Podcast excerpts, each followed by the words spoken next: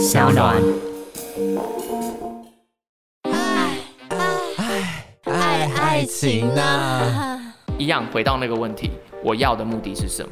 所以很多地雷，你明知道那里有地雷，你不要去挖，或是你根本不知道那里有没有地雷，但有可能有啊，你硬要去挖，嗯、那爆炸了你怎么办？就说不定爆炸以后是我无法面对的。我这样讲，可能很多人会觉得啊，这是一种逃避心态还是什么？可是你真的进到婚姻感情里面，你真的会以能够好好的走下去是一个前提。听我这样讲，我好像在教大家隐忍婚姻里面的问题，不是哦，是不要没事找事做。Hello，大家好，我是阿元，我是阿伦，又回到我们的频道了。爱爱爱爱情啊，爱情啊！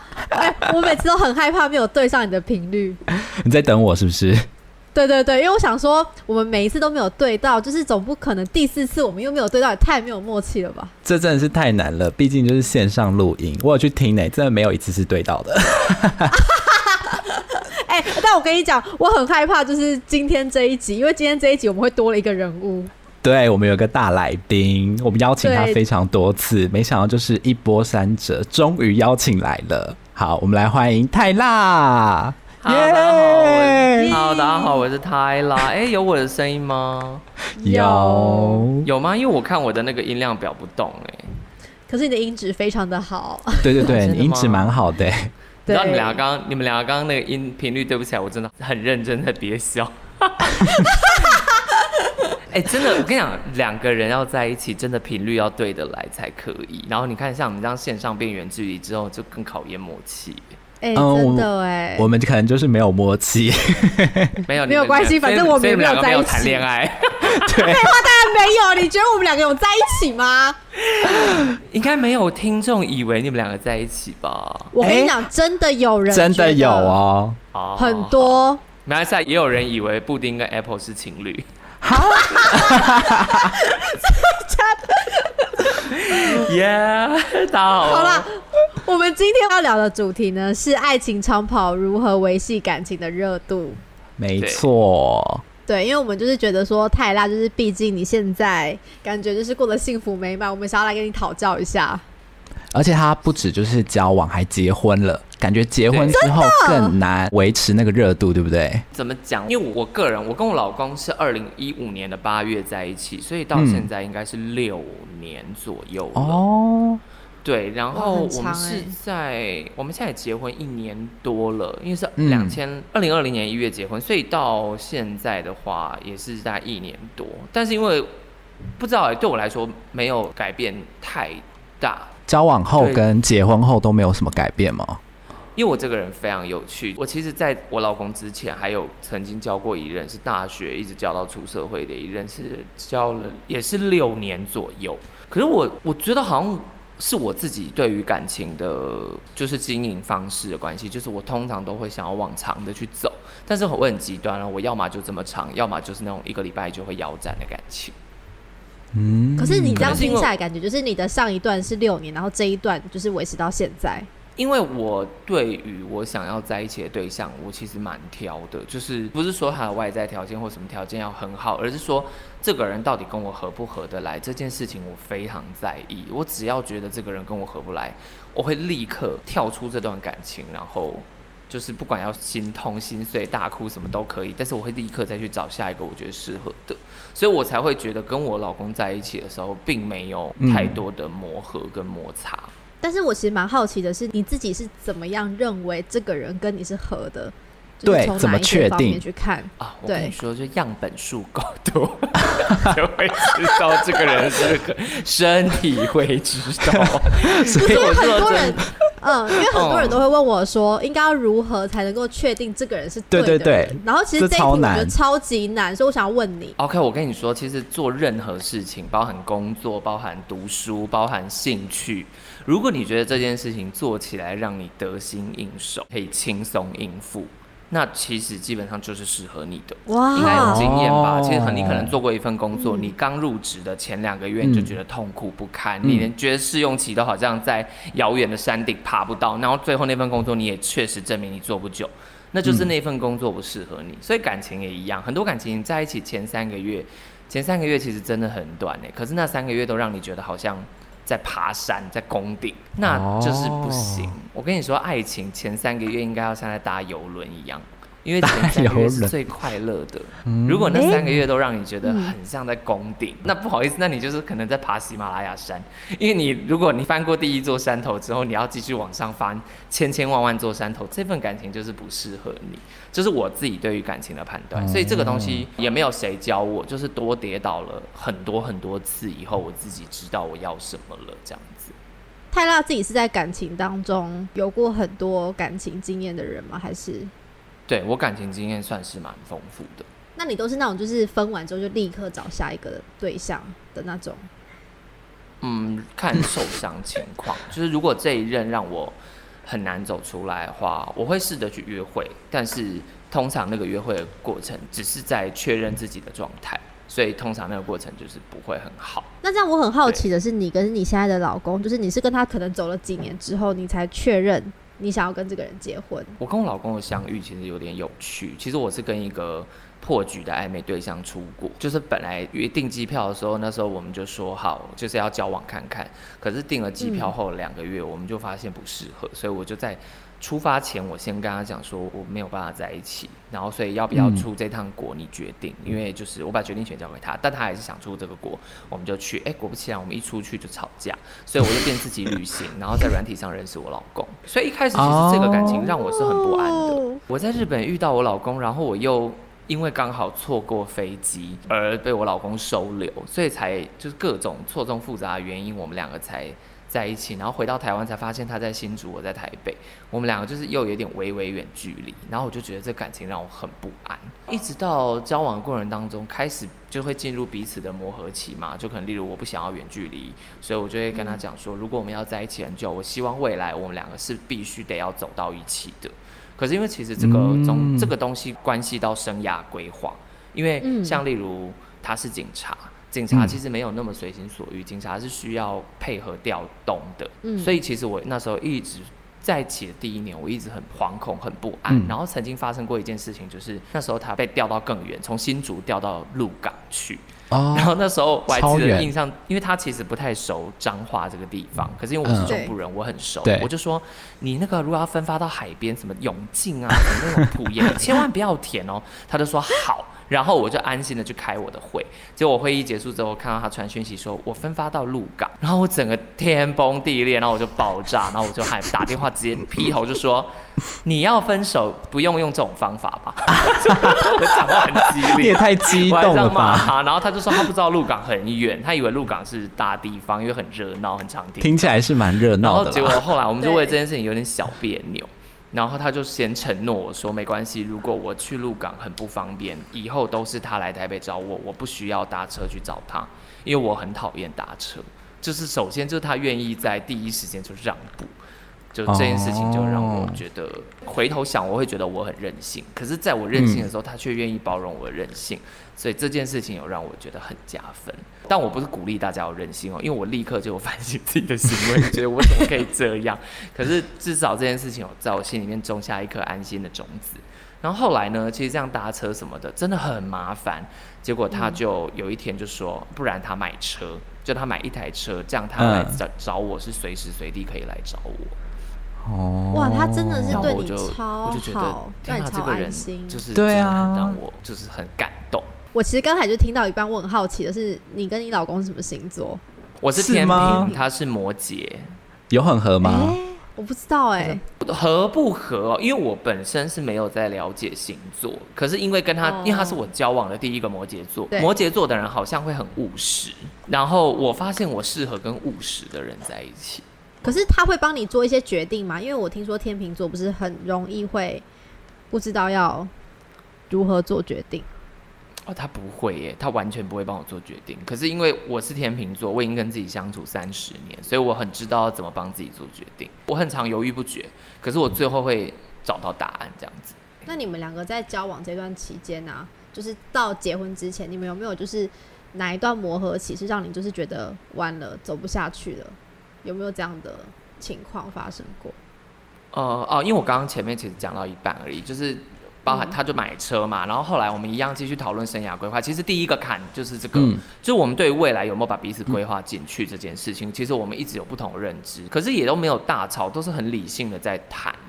然后后来呢，我发现他其实根本就不想当警察，当初是家人逼迫他才当警察，所以后来就是在这个讨论之下，我们决定彼此都。各退一步，就是他离职，嗯、我也离开台北，嗯、我们一起找一个地方重新开始我们的，就是我们两个的生意，哦、所以我才会毅然决然离开台北，然后回到台中创业，这样，然后也让他离家里近一点，因为他的梦想就是离他家乡台南近一点，这样子。嗯，对，哦，对，因为很多人不结婚，好像都是因为就是没办法住在一起。呃，我觉得住不住一起这件事情可能比较小。我觉得最重要的是有没有让对方感受到你在他的未来里面。因为要不要结婚的第一个问题是要思考你有没有在对方的未来里面。如果你根本不在他的未来里面，嗯、你们根本不用谈结婚。那你们在交往的时候就已经确定想说会跟这个人在一起十年啊、二十年啊，还是怎么样？我也不会看到哪里，我会计划性的。这件事情是很有趣，就是要学会控制自己释放感情的比例。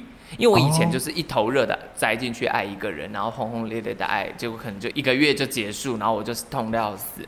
所以后来我就学会要真心慢放，就是我很喜欢你，可是我不要付付出那么多，就跟投资一样，就是我现在我现在回收多少，那我要投多少进去，我回收多少，我要再投多少进去，就是。呃，这个东西很难量化，但是你自己会知道你在干嘛。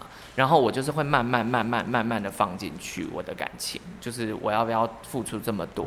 然后一直到我决定要他离职，然后跟我到台中，然后我也放下台北的生活，一起回台中，一起创业。这个就是其实可能从那个时间点才开始让我觉得这个人是要走一辈子的人。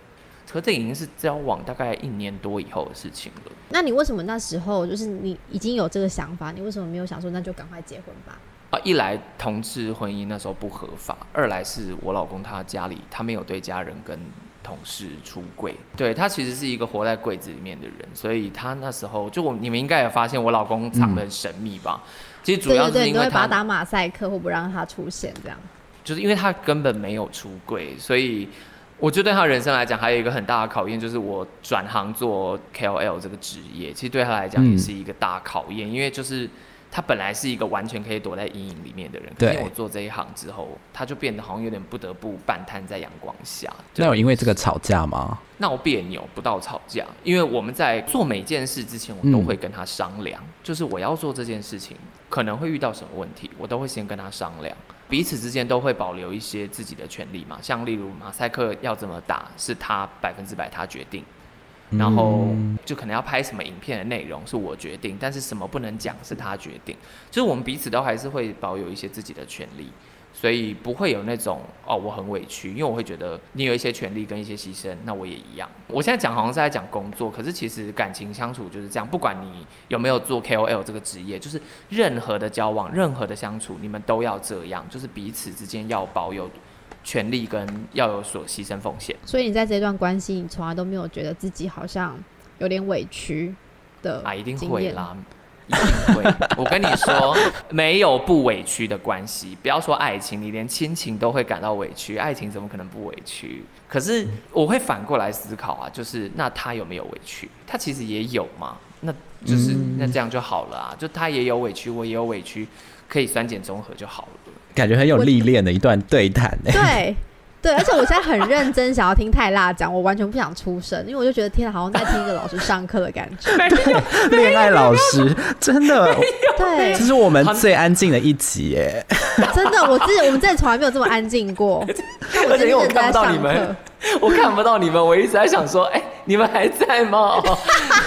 我们在写笔记。对，我打开电脑开始做。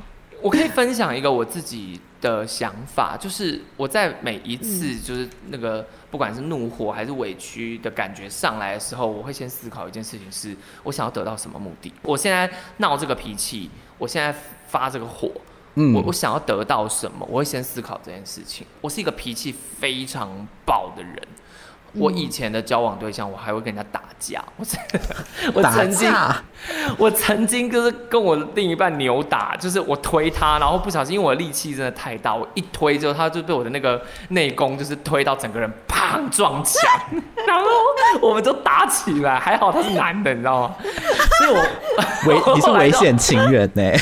我对恐亲恐亲，对啊，恐怖情人，所以我就痛定思痛，就是不可以动手。我后来就会多一个，因为包含职场上，哎、你们知道我曾经骂过老板哎，就是老板来问我说我在干嘛的时候，我就回老板说，反正就是这样啦，啪啪啪啪啪这样，然后我老板就是我老板就是傻眼，我老板是傻眼的，他应该就是想说没有人有那个胆子会对他做这件事，可是就是啊，我就太易燃易爆炸，所以我在这之前我就给自己一个机制，就是好。你做这件事，你到底想得到什么？因为这个，你就会降温。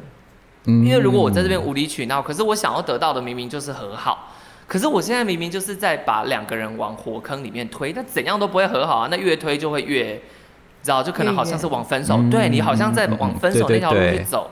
当你意识到这件事，你就会停下来。然后你就不会觉得有那么委屈。我们会把自己的负面情绪放大嘛，就是觉得我好委屈哦，我超委屈，我世界第一委屈。可其实没有，你只是普通委屈而已。对，就是你，你就要理性一下啊。但这个，因为这个过程其实有一点羞耻，所以不需要告诉别人，就不需要告诉别人说我现在觉得我是全世界最可怜的人，你自己知道就好。反正你有心疼一下你自己就好了。那有没有什么爱情长跑的建议吗？哦，你说关于热恋这件事情，对，就是因为很多人都会说，因为呢，就是我自己本身也是属于那种每一段感情我都很想要认真经营的人，但是我会发现，尽管你们一开始热恋可能好一点的话，半年一年，但是总是会到一个停损点，你会突然就是会有个坎，我想要，对，我想要去做我自己的事情了，就是我不想要什么都听你的。我想要出国玩，我想要自己一个人去哪里什么之类的，我不想要两个人一起。但是我没有不爱你哦，我还是爱你。但是我想要自己做，我开始会有一些自己的想法。嗯、我觉得每一对情侣多少都会遇到像这样的状况，但是我听下来感觉你跟你老公好像都没有这样的情况，所以我很好奇，是因为你们个性真的很合，还是因为你们彼此有各退一步，或者是怎怎么样？想要请分享。呃、我刚刚前面讲的比较严肃的感觉，应该是相处的心态嘛，那其实像这个是就是维持热恋的方法。呃、先讲比较简单，是我会在一阵子一阵子的生活当中都加入一些变化。那这可能是我个性的关系，因为我自己本身是一个容易感到厌烦的人，就是对于生活感到厌烦。所以当我感觉生活不新鲜的时候，我就会试图去做一些小改变，就是可能让生活比较有趣一点的事情。刚刚阿元问的这一题是说，就是有点像是说感情交往久了，有点想要找回自己，对不对？对。那我我想回到一个原点，为什么不一开始就保有自己的跟对方交往？可是因为爱他的时候就很容易就是有点小迷失。对，不行，对，不是不是不是，那回到原点就错了，不就是爱一个人？不可以是百分之百把自己交出去的，因为这样子你就，嗯、你懂我意思吗？因为你把你自己全部交出去，那那你什么时候要把自己拿回来？那拿回来的时候是不是就会有冲突？对方就会觉得，OK，你变了。对，对，他就觉得你变了，你跟以前不一样了，真的。所以，所以。对，因为我有跟你一样的经验，就是我也是曾经就是会把自己很卑微化，因为我可能曾经爱一个，就喜欢一个，我觉得卑微的当下不会觉得难过，是开心的、啊。卑微，对对啊，你会觉得对方很开心，很爱你。我曾经喜欢过一个我觉得条件比我好很多的人，然后我就觉得。不可能他会喜欢我，所以我一定要做的更好。我常常会这样，对，当时也都是，我当时也都是心甘情愿做这些事啊。可是就是因为当他提出质问说你变了，然后可是我心里面的想法却是没有，我其实只是做回我自己。原来你不喜欢真正的我，那一件事情让我非常伤心。那因为我这个人的人生宗旨就是做自己，因为我是一个非常做自己的人，我宁愿被全班排挤，我也要做自己。我是这种个性的人，所以。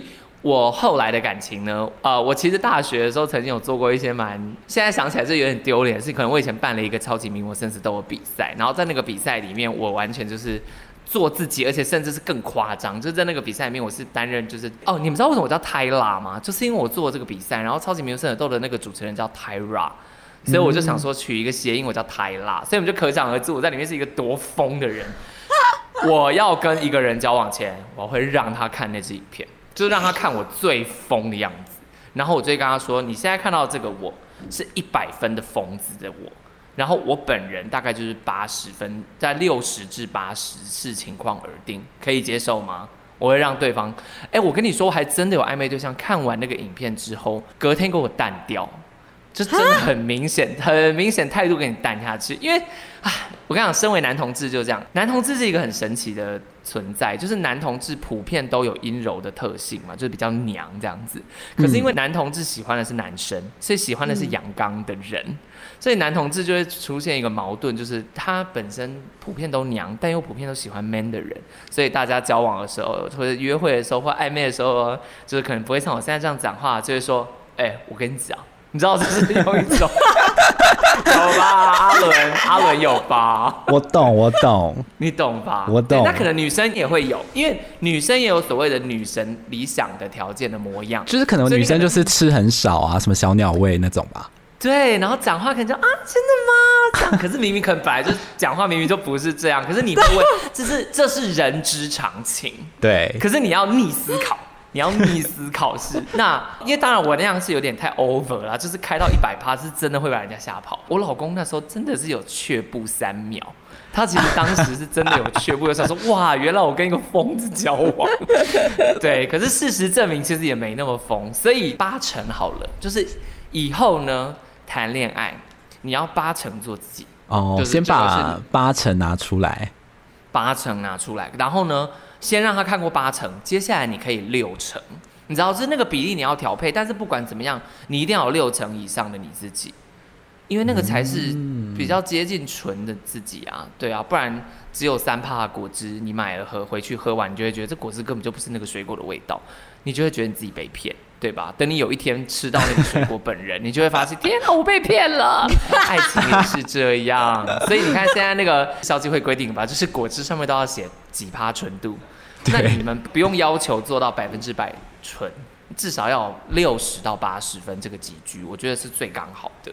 因为一百分也可能真的会吓死人。因为我一个朋友就是这种人，他就会跟他每个暧昧对象，他都一百趴做自己，但他平常根本没有能量那么强，可他就是为了想要先从极，他想要走极端，对，哦，对，所以呃，因为为了避免多年后遇到了那个，当你开始做回你自己，然后他说你变了。那你不如一开始就先试着做自己，因为我的爱情经验告诉我，会接纳真实的你的人，他才是真的爱你。但是我其实还蛮好奇，因为我身边其实蛮多男同志朋友，然后他们会遇到的一个共同问题，就是他们很常会跟我说，在同志圈里面，就是想要找到一个稳定交往的对象是一件非常困难的事情，因为每一个都只是想跟他们玩玩而已。因为我不在这个圈子，所以我不知道。这个情况是不是真的是这样子，或者是应该用什么方法才有办法，就是可能让对方就是真的想要跟你长久的走下去？我现在是帮我的同志朋友提问。哦，可是我觉得这一题反过来，我会觉得其实它不局限于同志，因为像我身边有很多单身的异性恋女生，她们也都是跟我抱怨说，因为她们条件也都不错，然后她们说她们都找不到适合对象，因为对方都只想玩玩。就是 真的很多，就很多女生跟我抱怨也是这样，因为男同志，就我觉得可能是男生的问题，就是男生比较天性上，我觉得是男生的普遍个性。就是普遍基因造成，我也不知道。就是因为我自己也是喜新厌旧的人，嗯，所以其实我在年轻的时候，我也是玩的非常疯，然后也是遇到很多，对，我也伤害过很多人。就是我遇过很多他想要定下来，可是我并不想要定下来的人。嗯、对，我还曾经啊，我现在想一想，我真的好过分。我曾经有跟一个很认真想要跟我交往的人，我跟他讲说，可是我嗯不喜欢，就是不想跟你长久交往，我只想要跟你就是。当固定的关系这样子，好坏哦！我以前渣，渣男语录，就是渣男、欸。我以前就是渣男，我以前就是渣男。我以前讲过这种话，可是没有。可是我觉得至少我算是诚实型的渣男，就是我明白告诉你我的诉求是什么，那你要你就接受，不要你就离开。就我以前的想法是这样，但确实是，呃，我觉得普遍男性可能是因为性冲动比较明显。所以比较容易发生这种只想约炮，或是只想要 肉体关系，或者是只想要短暂关系，不要有太多责任。嗯，那这样子，你现在跟你老公就是坏坏的频率还是跟以前一样吗？那坏坏是爱爱嘛？啊，怎么可能？一定会一定会淡掉的啦！啊，真的吗？会淡，啦。当然，你的淡是因为觉得很腻吗？还是觉得就是觉得提不起劲做这件事？因为你跟一个人真的久了，你就是会觉得没有新鲜感了，没有新鲜感，然后甚至会觉得有点微尴尬这样子，所以就微尴尬。那你们两个本来是爱做爱的吗？还是也是本来就还好？他其实不爱，我蛮喜欢的，但我后来发现自己处理也是一件，就是可以自己解决。Oh. 对，就是后来过了三十岁以后，不觉得这件事情有占那么重的比例了。但是二十几岁的时候会觉得想要疯狂的做爱，是不是？嗯，你想问我这个问题？我，我好奇，我很好奇。我还，我还，嗯、呃，对啊，以前很喜欢。我以前啊，我跟你说，我以前曾经有教过一个，我教过一任世纪大烂人，他个性极烂，世界渣。嗯、可是因为真的太赞了，他就是 太赞了，所以每一次想要分手或觉得委屈的时候，都会。被填满，就是欲壑可填，就是用做爱来解决这样。对，这是床尾和。所以，所以在那段感情里面，我我把自己的那个委屈开到极限，但那也是我人生最后一次这么委屈。然后，真的就是因为一个人有所短，必有所长啊，所以就是，可是我，可是长大以后，真的发现性生活没有那么重要。那有因为这个吵过架吗？想法是不是？呃，没有到吵架，但就是沟通，严肃的沟通，然后就是就是后来可能就是有讨论出一些我们自己觉得可能哦，那比留给彼此一些隐私或自由，或是自己那个解决的空间，自己解决哦。对，哇，还好哎，就变成说这件事情我们就不勉强，有 feel 就来，没有就算了这样子。那你们现在平均一个礼拜大概几次？一个月大概几次？一个礼拜，一个礼拜，一个月是不是？一个月啦，对啊，不会到一个礼拜哎，对啊，因为就是这件事情，坦白说，性生活真的是在现在来讲，性生活是属于比较平淡的。哦。但是取而代之的是，就是要因为说实话，我现在也很忙，所以我就不觉得这件事情有那么重要。我真的有时候就是一个礼拜自己可能就是哦洗澡前自己处理完，然后就就就让它过去。嗯，对，因为因为我觉得性欲起来的时候，你会极度的觉得这件事很重要，但是你只要就是射出来也好，或者是你只要让它过去，你就会发现，哎，我刚刚为什么觉得这件事这么重要？你知道这是这是一件非常有趣的事情，所以后来呢，就是在这边奉劝想出轨的人，你真的去不如去把它射出来，真的就就会突然一瞬，你就一瞬间想说，哎。清醒有这么重要吗？这件事这么重要吗？好像不重要哎。对，我自己是这样觉得啦。对。哦，那这样你到现在还会有就是那种没有安全感的时候吗？就你们交往到现在？我还好，因为我已经选择把把这个问题就是用比较清亮的方式去看它。因为我这个人是这样，我其实也嗯，这样算是一种逃避心态嘛。就是这件事情如果它无法被百分之百的满意解决，我干脆把它放到一个。看不到的地方，就把它放在我脑袋里面，不去把它拿出来巨细靡遗思考的地方。嗯嗯，对。再来，还有一个原因是我老公其实会给我蛮多安全感，就是我们彼此手机的密码我们都会知道，因为我很常就是可能需要验证东西或什么的，他都会拿我手机去验证什么的，然后他也会拿我手机验证，然后我们交出手机这件事情从来没有迟疑，一秒都不会迟疑。我觉得这是一个很好的，就是不用刻意哦，不用刻意说你手机拿来我看，而是生活当中就可以。当然我知道这很多人很难做到，因为很多人还是需要隐私。因为这件事情等于补足了我在安全感这一块嘛，就是我老公手机或是任何有隐私的东西，他都会毫无迟疑的交给我。那我就会觉得，那既然他已经做到这个程度，我不需要自己作死到去去挖，因为一样回到那个问题。我要的目的是什么？我要的目的是走一辈子。对，所以很多地雷，你明知道那里有地雷，你不要去挖，或是你根本不知道那里有没有地雷，但有可能有啊，你硬要去挖，嗯、那爆炸了，你怎么办？就说不定爆炸以后是我无法面对的。因为我这样讲，可能很多人会觉得啊，这是一种逃避心态还是什么？可是你真的进到婚姻感情里面，因为婚姻已经不是一个说散就散的关系，嗯，你真的会以能够好好的走下去是一个前提。对，听我这样讲，我好像在教大家隐忍婚姻里面的问题，不是哦，是不要没事找事做。如果今天婚姻，因为我跟我老公讨论过，如果今天他不爱我了，或者今天我不爱他，或是发生了我们都无法容忍的事情，我们要结束这段关系，我们连财产怎么分配都讨论好了。对，就是我们已经先想好这样，可是要不要走去那一步？当这件事情没有发生的时候，你不要提前让他到来。因为我有一个朋友就是这样，她就是跟她老公在一起的时候，她一直不信任她老公。然后他就会一直有点发神经的在想要挖出一些什么，嗯、然后最后真的被他挖出了一些什么。然后那些事情其实也没有很严重哦，可是就就她老公有一点算是跟别人暧昧，嗯，但是那个暧昧其实也算是她自己亲手造成，因为她老公觉得她老婆很烦。你知道这件事情就是就是她后来发现哦，原来她老公的出轨是她造成的，所以她就开始有万分自责，然后并且又就是没有觉得婚姻又下不去，但她又离不开这个婚姻。那他就他就有一点困在，他把自己困死，所以我就觉得不要成为亲手把自己关进牢笼里面的那个人。如果你没有勇气，就是当你发现你就要离开的话，那你不要做这件事情。听懂我意思吗？对，就是我觉得婚姻是要经营的，所以它一定会有问题。就是任何要经营的东西，公司、生活、人生、家庭，它都一定会出现问题。那关键是你要学习解决问题，而不是。去把问题全部翻翻出来，然后又解决不了问题，那就会把自己卡住。因为我其实，在讲这个论点的时候，我真的很怕会有很多人觉得说，你写公啊小爱情里面不应该是这样。可是，嗯，这是我自己得出来的结论，就是有些事情该忍就是忍，因为每一件事情就是人生本来就是要有所牺牲才会有所获得。嗯嗯，对。阿伦，这给你总结好了，因为我现在整个心情很复杂。你知道，我现在不断在反省我自己。哎、欸，我以为等一下，等一下，不是，你讲，你讲。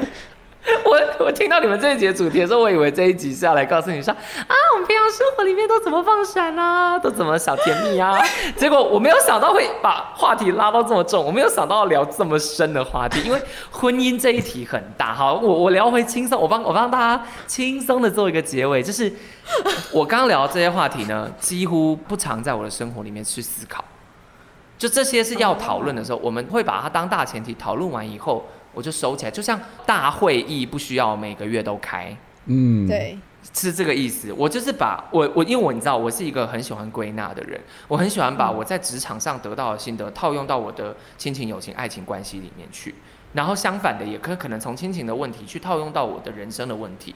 就我很喜欢融会贯通我人生的所有经验，然后你就会发现、嗯、哦，很多事情是万变不离其宗的。那因为刚刚最前面阿伦有问到说，感情如果淡了、腻了、无聊了，要怎么解决？其实我自己是保持一个开心的心态，就是我的最大目的是我跟这个人在一起，我不是为了要什么两个家庭的结合啊，什么多伟大的目标梦想，没有。我其实谈感情对我来说只有一个最大的目的，就是我要快乐。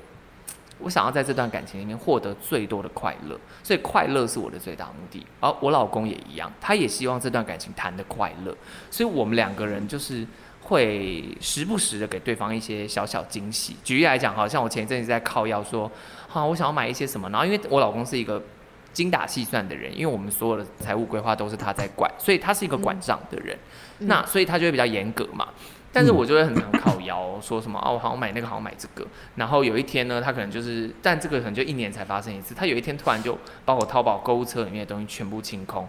然后因为我打开购物车，我想说，哎，我的购物车嘞啊，他全部都结账了。就是，就偶尔会有这种惊喜，然后你就会觉得很窝心，因为因为你要想，他是一个这么节俭的人，然后他去做这件事情，所以我就会把这个感动留着，就不要让他觉得他是一个昙花。